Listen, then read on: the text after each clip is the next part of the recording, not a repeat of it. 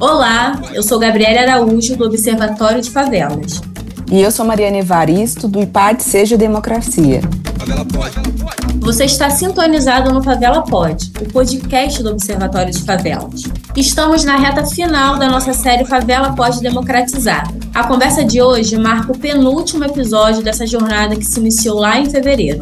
Ao final, totalizaremos 10 episódios que falam sobre a democracia a partir de territórios populares. E isso é resultado de uma parceria do Observatório de Favelas e do IPAD Seja Democracia. No episódio de hoje, pensando em todo o contexto que vivemos nas últimas semanas com as eleições, nós vamos falar sobre violência política. Como sempre pontuamos por aqui, nosso objetivo é pautar a democracia a partir das pessoas que protagonizam diariamente ações para construírem uma sociedade mais justa e que assegure os direitos fundamentais apresentados pela nossa Constituição Federal de 88. E a política, ela perpassa todos esses conceitos e muito mais. Vivemos a política diariamente em nossa rotina, desde o direito de ir e vir, da garantia de uma alimentação saudável, da educação, do acesso à saúde e da segurança, principalmente quando optamos por concorrer a cargos políticos. Para debruçar mais sobre esse tema, convidamos o Daviel Otaviano, pesquisador do Eixo de Direito à Vida e Segurança Pública do Observatório de Favelas. Bem-vindo ao nosso podcast. Bem-vindo, Daniel. Para começar, eu queria que você contasse um pouquinho para a gente sobre a pesquisa de violência política na Baixada Fluminense e na Bahia de Ilha Grande, que vocês lançaram né, recentemente, e que um dos pontos de destaque é que a cada 45 dias um político é assassinado na Baixada Fluminense, e isso é alarmante. Quais metodologias vocês adotaram para desenvolver esse estudo e chegar a dados como esse? Olá, bom estar aqui, obrigado pela recepção. Bom, pensar sobre violência política na Baixada da Ilha Grande foi um desafio grande para a gente, dialogar esse tema também na Baixada Fluminense, vendo os recortes e o que dialoga entre os dois territórios, a Baixada Fluminense e a da Ilha Grande, foi um desafio para a gente entender como que se organizam é, as disputas e as dinâmicas políticas nesses territórios, né? pensando inclusive como que esses territórios se espraiam numa num exemplo e em diálogos muito similares a, a contextos brasileiros e aos contextos a, cariocas também que a gente tem observado. A pesquisa, a gente se debruça a fazer um levantamento dos casos de violência política, e aí entendendo a violência política uma violência que se materializa em função de uma atuação política. É, a gente cunha esse termo não numa perspectiva de dar conta do que ele expressa é, completamente, cientificamente, academicamente, mas para tentar captar uma série de violências e uma série de ações que tenham por foco e por fim a, a contundência contra atores políticos. E aí, pensando atores políticos, a gente delimita essas atuações não só a figuras ligadas formalmente a cargos executivos ou legislativos, mas também atores que estão na sociedade dialogando e promovendo uma incidência política, uma atuação política que dialogue com as disputas é, num contexto mais amplo. Assim. E a gente seleciona, então, um conjunto de, de palavras-chave para identificar tanto as ações, então, é, seja execução, seja homicídio, palavras desse tipo. E aí é interessante que o trabalho que a gente lança recente é uma atualização, é um segundo ciclo de uma pesquisa e que aprofunda um pouco o que a gente vai entender como essa violência política e como essas ações é, de violência, a gente primeiro tinha analisado só homicídios, a gente passa a analisar agora casos não letais também. Então, uma série de agressões, como xingamentos, ameaças, e, enfim, é, violência política de gênero, por exemplo, foi um dos casos que a gente mapeou nesse levantamento, que teve um recorte de janeiro de 2021 a junho de 2022. Então a gente junta uma série de, de palavras que vão trazer para a gente uns resultados pensando essas ações e esses perfis que a gente vai definindo como atores políticos. E faz esse levantamento na mídia inicialmente, né? Uh, mas por esse viés midiático, a gente entende que isso não é suficiente e tenta, enfim, qualificar o nosso estudo, aprofundar e fazer um estudo mais qualitativo, buscando mais informações, não só sobre os casos que vêm para a gente das mídias, mas a gente também aprofunda isso, é, captando esses casos é, num, num, estudo mais amplo, a partir de entrevistas aprofundadas com atores afetos ao tema, que dialoguem com isso nos seus territórios, enfim, que trazem para a gente o que de fato tem se passado nos contextos locais e, e nos contextos é, das atuações políticas. Para o nosso estudo, para o nosso relatório, a gente leva uma quantificação dos casos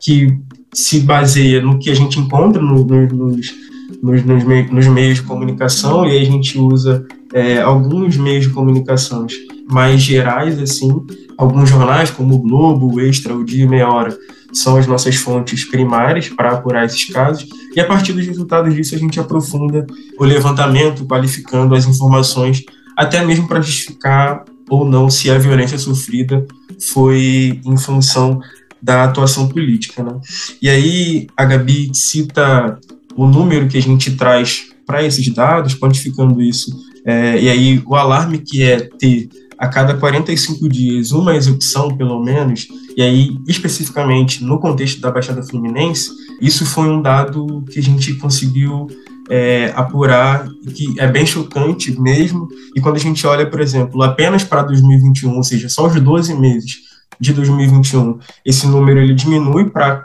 um caso a cada 40 dias, e olhando a série de violências que a gente analisou, não só as violências letais agora, a gente chega a um número de, de uma violência política a cada 17 dias. Então são de fato números chocantes e que nos fazem refletir como que de fato a violência tem ordenado e tem organizado as disputas políticas é, nesses territórios que a gente tem acompanhado. E uma coisa que a gente percebe também, por exemplo, quando a gente vai qualificar o nosso estudo, olhando e fazendo escutas com atores é, afetos ao tema que estão nesses territórios, é que como ainda tem uma série de outras violências que não são captadas pela grande mídia, pela mídia hegemônica, e como que essas violências também, elas são vetos anteriores para esses atores políticos Uh, e aí, sobretudo, mulheres negras, a gente conversou bastante, que já tinham sido candidatas, ou que, enfim, de alguma forma têm atuado na esfera política, têm incidido nesses temas, têm organizado, que seja em seus territórios, é, alguma atuação. Existem uma série de violências que vetam a participação desses perfis, sobretudo dessas mulheres negras, na disputa política. Assim. Então, o dado da execução ele é um dado alarmante, mas ainda é um dado que não expressa efetivamente as violências que têm organizado a disputa política, os, os embates que se dão na disputa de uma, de uma política local e de uma política territorial também. Mais um comentário disso choca muito no nosso estudo a participação e a incidência do poder armado. É, um, é uma coisa que a gente chama atenção também. Como que a disposição do poder armado, e aí seja na efetividade, na concretude da execução, seja na, na via das ameaças, ela, ela também choca muito. Como que o acesso ao poder de matar é um acesso que te coloca em um outro lugar na disputa política, operando ali o caminho para essas hegemonias políticas e para essas é, elites políticas que a gente tem chamado, que tem controlado a política local e a política territorial e que se conectam, de fato, é, nas esferas uh, estaduais ou nacionais que sejam, porque, de fato, essas pessoas constroem suas carreiras políticas e interferem na disputa e, e, e nos combinados que ocorrem, não só estadual, mas também nacionalmente.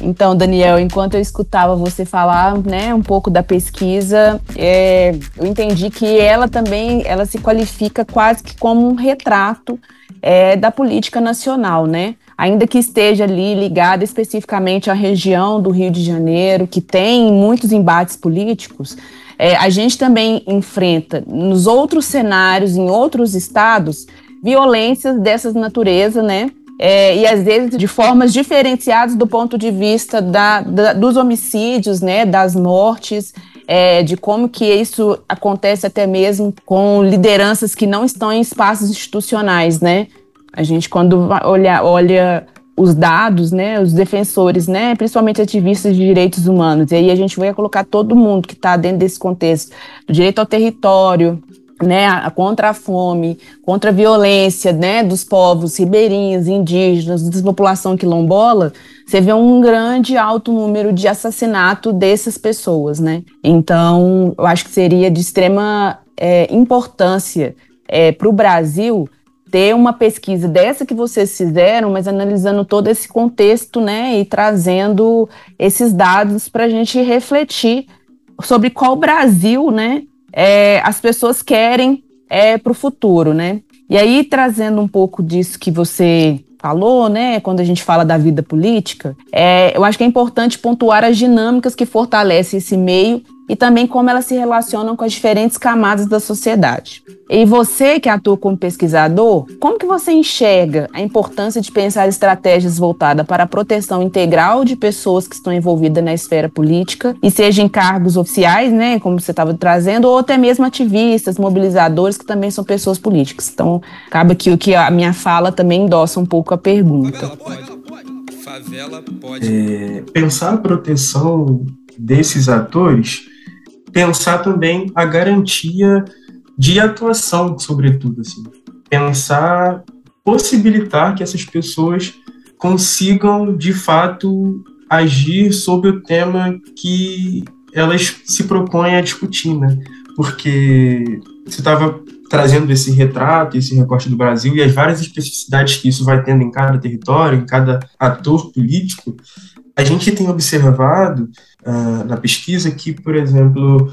os territórios se organizam a partir de determinadas hegemonias políticas, né? Essas hegemonias políticas operam ali o cotidiano e organizam e delimitam quem pode ou quem não pode atuar, quem, de que forma pode ou não pode atuar, de que forma a pessoa pode ou não se organizar e se conectar é, com as pautas e, e, pensar um questionamento que seja ou mesmo uma atuação que não questione o poder local, mas que de alguma forma interfira na forma que aquele poder local se reproduz. Eu acho que é isso. Tem é, o modus como que o poder local, essas hegemonias locais se reproduzem e quando uma liderança, quando um ator local, ele se coloca numa atuação que desvirtue uma lógica, às vezes, clientelista que seja, ou que questione uma lógica de precarização de, de determinada demanda, ele se coloca num, num lugar de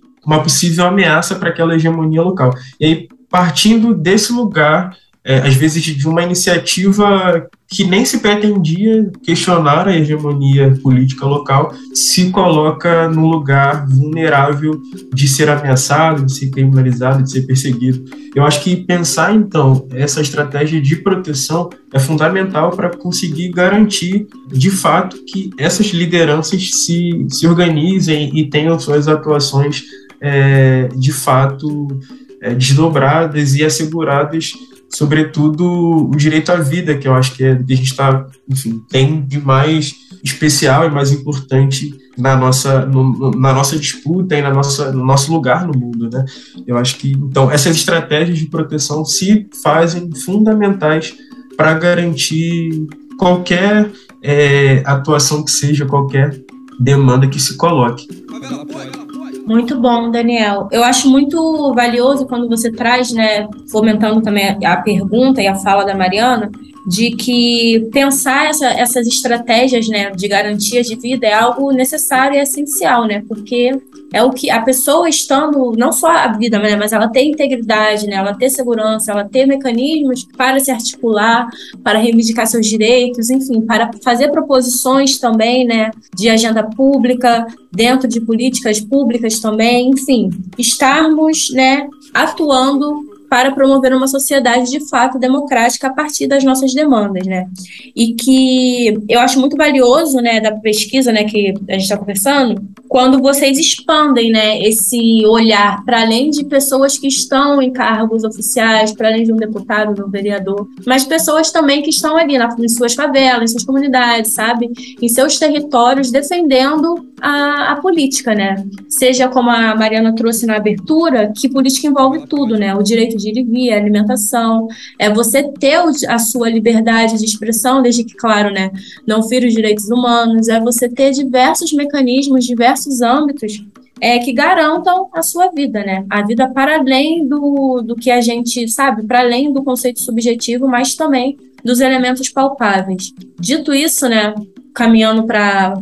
para nossa próxima pergunta, eu acho que é muito importante, né, quando a gente fala que a produção de conhecimento, né, é também a produção de memória. Tendo como exemplo a pesquisa, é um estudo, é algo com dados contundentes, com uma metodologia e tudo mais. E isso também é uma memória, né, de que há pessoas que se reuniram para pensar essas estratégias, para reunir dados, né, para fazer análise é, mas há pessoas envolvidas né, para pensar é, essa produção de conhecimento de uma forma assertiva. E quando a gente fala né, em construção de sociedade, é essencial que a gente tenha esses registros né, para fundamentar a nossa agenda pública. E a violência política, ela tá, é algo que está na nossa história, né, mas nem sempre esse assunto ele ganha a visibilidade necessária. Nem sempre as pessoas consideram, usam os termos adequados, enfim para falar sobre violência política. Como as disputas de poder e dinâmicas como racismo, machismo, LGBTfobia se conectam com esse contexto de violência na sua visão?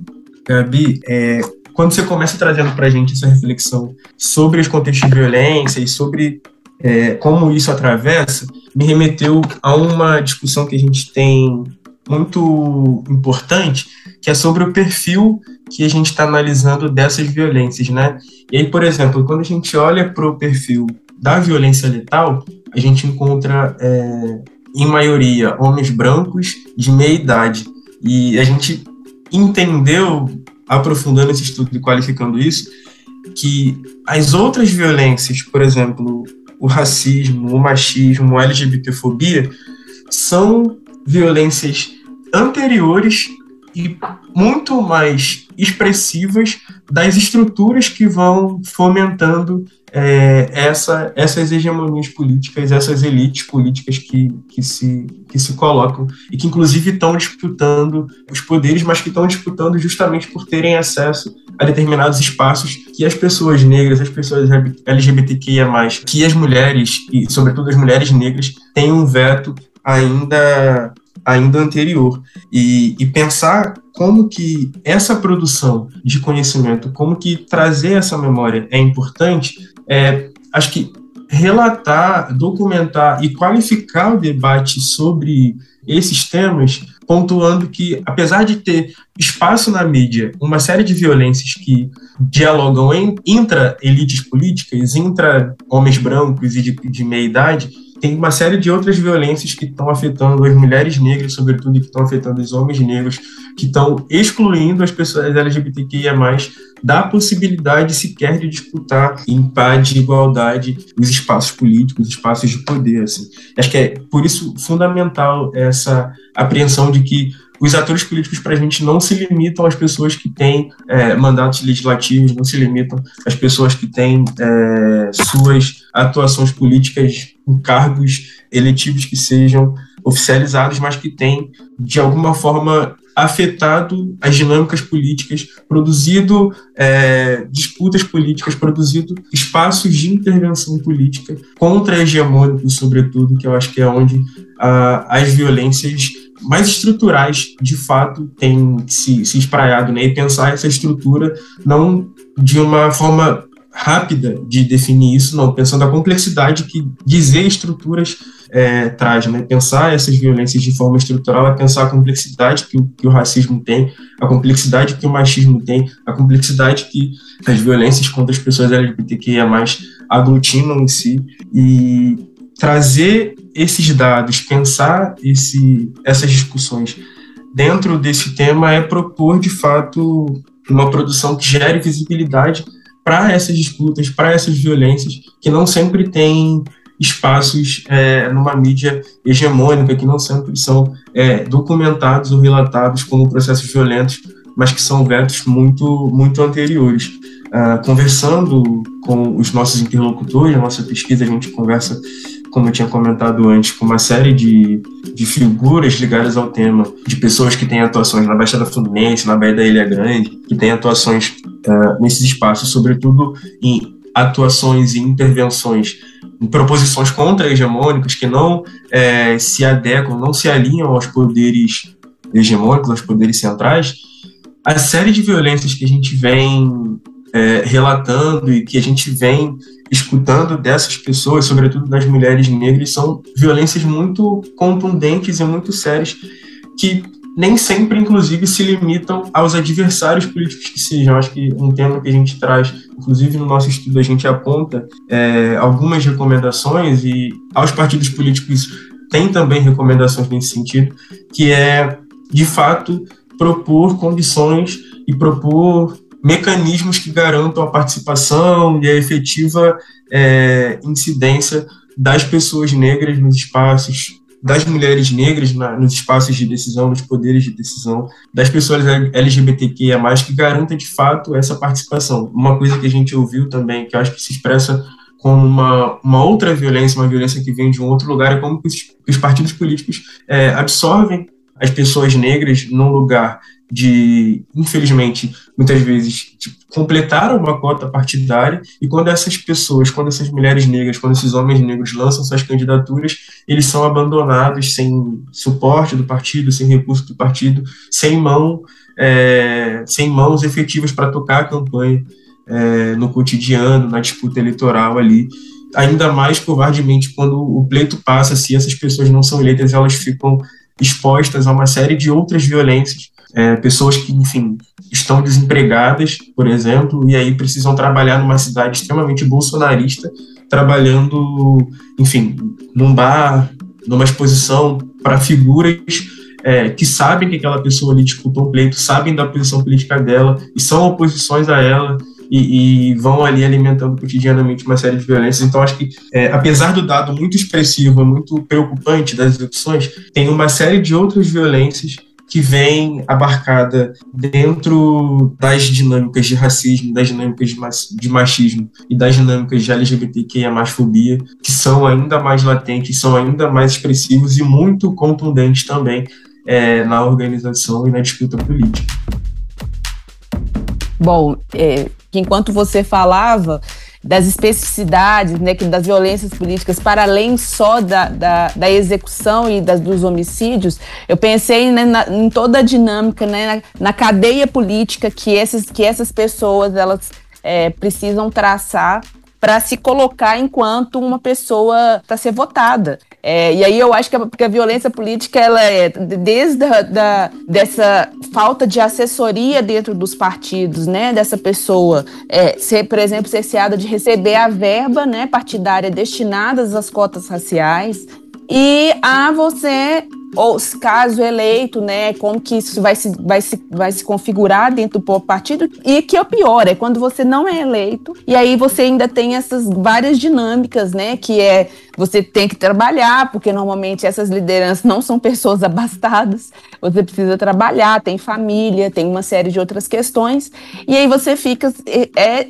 completamente desamparado. É, e desamparado até mesmo no ponto de vista das prestações de conta, gente, porque fazer uma campanha política é muito penoso. Né? A parte administrativa da campanha política ela é muito complexa. E aí, sim, isso é o que mais é, às vezes as pessoas elas já se sentem é, acuadas quando elas vão tratar dessa questão financeira, né, do que, que elas têm que prestar conta. Então, assim, já é uma violência política porque as pessoas já é, não, não têm a lógica do cuidado com essas candidaturas, com essas pessoas, né? Então, elas, elas precisam, é, para dificultar o caminho, o processo delas né, dentro desse espaço, é, ter a menor quantidade de informação possível, para a pessoa ter a né, dificuldade de estar dentro daquele sistema. E quando entra, né, toda a parte burocrática é, do espaço institucional legislativo, né, né, ou executivo que tem muitas coisas, então a maioria dessas candidaturas é a primeira vez que elas estão ocupando aqueles espaços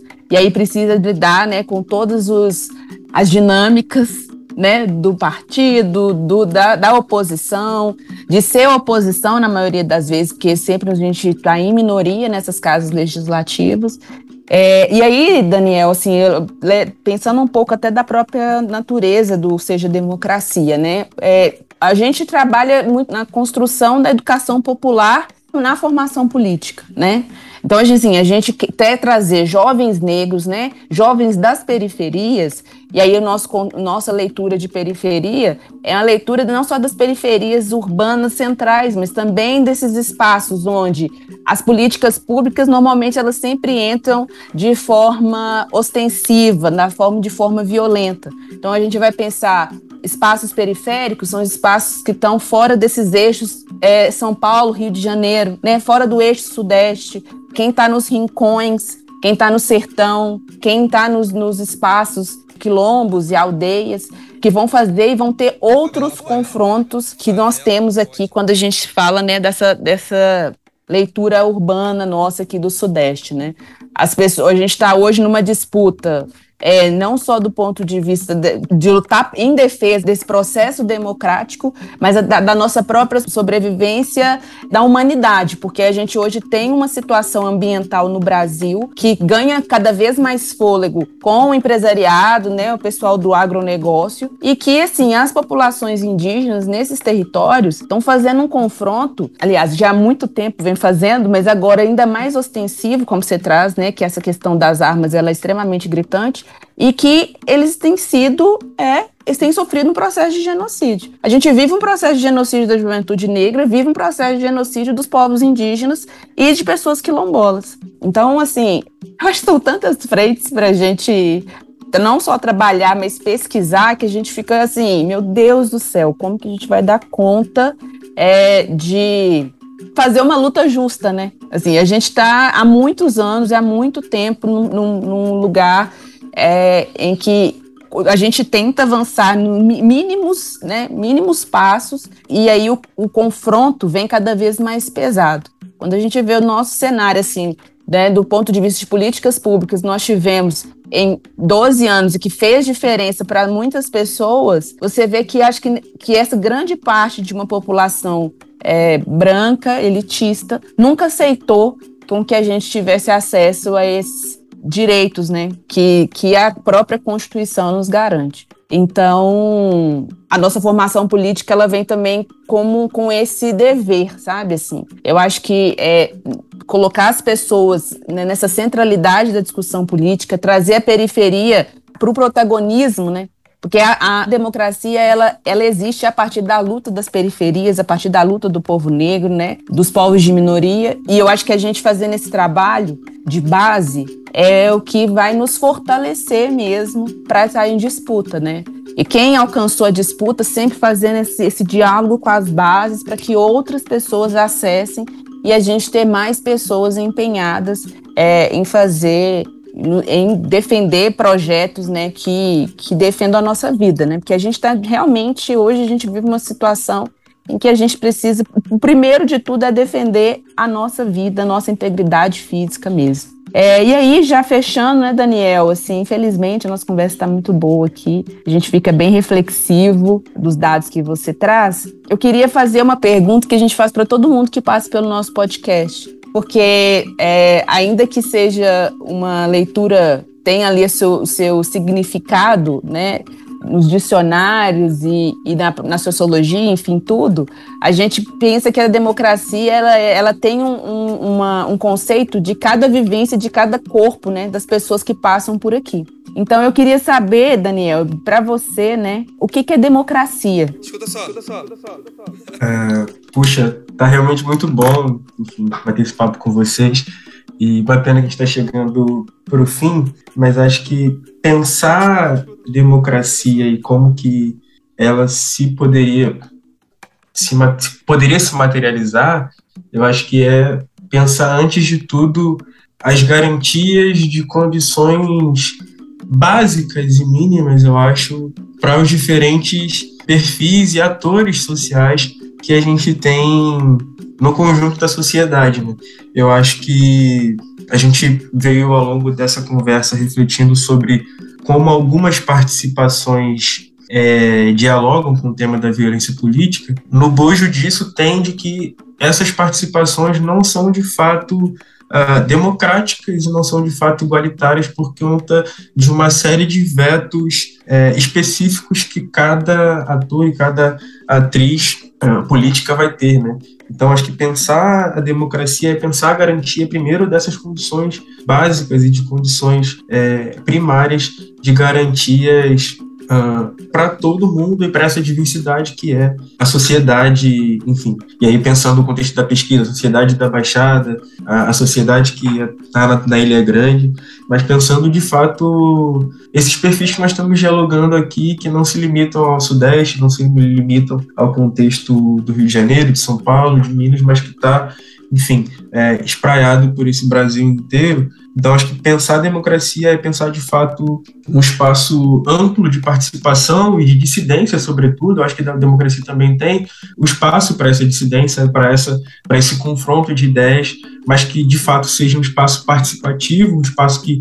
garanta oportunidade, garanta condições de todo mundo falar por suas opiniões, por suas ideias, se contrapor, consolidar um senso, acho que um pacto comum que respeite, sobretudo, o direito à vida, primeiramente, e os direitos, enfim, garantias individuais que a gente tem, sempre respeitando um espaço do outro. Eu acho que é um caminho possível para a gente pensar essa democracia. Falou e disse, Daniel muito inspiradora, né? Só falo, por mais que o tema seja bem, que a gente debateu aqui, né, ao longo do episódio, seja um tema, né, complexo, com muitas nuances, enfim, a gente precisa ter a, a sensibilidade, a gente precisa ter um olhar apurado quando se fala sobre isso. Mas ao mesmo tempo, né, tanto ao mesmo tempo que a gente tem, né, esse esse baque, né, de, de confrontar tantos dados, né, tantos relatos, enfim, a gente vê o quanto que, mais uma vez, e como a gente sempre fala aqui no, no Favela Pode, que são as pessoas, né, que estão nos territórios populares que continuam a dar uma aula sobre termos de solidariedade, enfim, produção de conhecimento, de memória, mas também de propostas políticas, né, de melhorar de, acho que nem melhorar a palavra adequada, mas de propor mudanças efetivas para essa sociedade, né? Enfim, eu fico muito inspirada com tudo isso que a gente dialogou. E a gente está encaminhando realmente para o final, mas antes eu queria é, utilizar desse espaço para fortalecer também é, a nossa rede, principalmente a sua. E aí vale agora você compartilhar os seus contatos, nos dizer como a gente pode acompanhar os seus projetos, enfim, a sua atuação como pesquisador. É hora de vender o seu peixe. Ah, gente, obrigado, eu agradeço muito também. A pesquisa que a gente estava discutindo, violência política na Baixada Fluminense, na Medalha Grande, está disponível lá no site do Observatório de Favelas. É, a gente lançou bem recente agora, então tá lá logo uma das primeiras na aba das publicações. Também tem o estudo que a gente fez uh, e a gente lançou em 2020, que faz uma análise entre dos casos ali entre 2015 e 2020 também. Então tem as duas publicações, estão lá no site. E, bom, minhas redes sociais é Daniel Octaviano, lá no Instagram também. E o meu e-mail é daniel.observatoriodefavelas.org.br. Então, estou à disposição também para trocar, para conversar, para bater um papo mais com quem se interessar sobre a pesquisa e debater esses resultados que são de fato muito importantes e acho que aproveitar para incentivar todo mundo que se interessou pelo tema para dar uma olhada na pesquisa, ver lá o material, está realmente muito bom. É, tem muitos dados, muitas reflexões importantes que infelizmente não dá conta da gente falar tudo aqui é, no podcast, mas vale muito a pena a leitura, enfim. E obrigado pelo espaço mais uma vez. Favela pode. Nós que agradecemos, Daniel. Bom, pessoal, com muita reflexão, inspirados em continuar pautando uma sociedade mais democrática para todos, estamos encerrando esse episódio. Lembrando que por aqui no Observatório de Favelas, atuamos há 20 anos pela superação das desigualdades e o fortalecimento da democracia, com o olhar sempre a partir das favelas e periferias, o nosso propósito com tudo isso é afirmar potências e direitos de moradoras e moradores e também de seus territórios. Isso mesmo, Gabi. Falar sobre política também é falar sobre garantia de vida. É, queria relembrar que o Seja Democracia é um centro plural de formação política vinculado ao Instituto Maria João Aleixo, com prioridade para jovens negros que formam a periferia em todo o Brasil. Então, a partir disso, a gente promove ações de incidência e mobilização, além de outras atividades. Para acompanhar nossas ações, acesse o site sejademocracia.com.br e também as nossas redes sociais, Instagram, Facebook, Twitter, Seja Democracia. Vem conosco discutir narrativas sobre favelas e periferias. Além desse podcast, você também pode acompanhar os conteúdos que produzimos sobre democracia em nosso boletim mensal, o Notícias e Análises. Caso você ainda não receba em sua caixa de e-mail, basta fazer o cadastro no nosso site, que é observatoriodefavelas.org.br. Não deixe de seguir o Favela Pod nas principais plataformas de streaming. Agradecemos a todo mundo que nos ouviu e nós nos encontramos na próxima edição. Pode. Favela. Escuta só. Escuta só.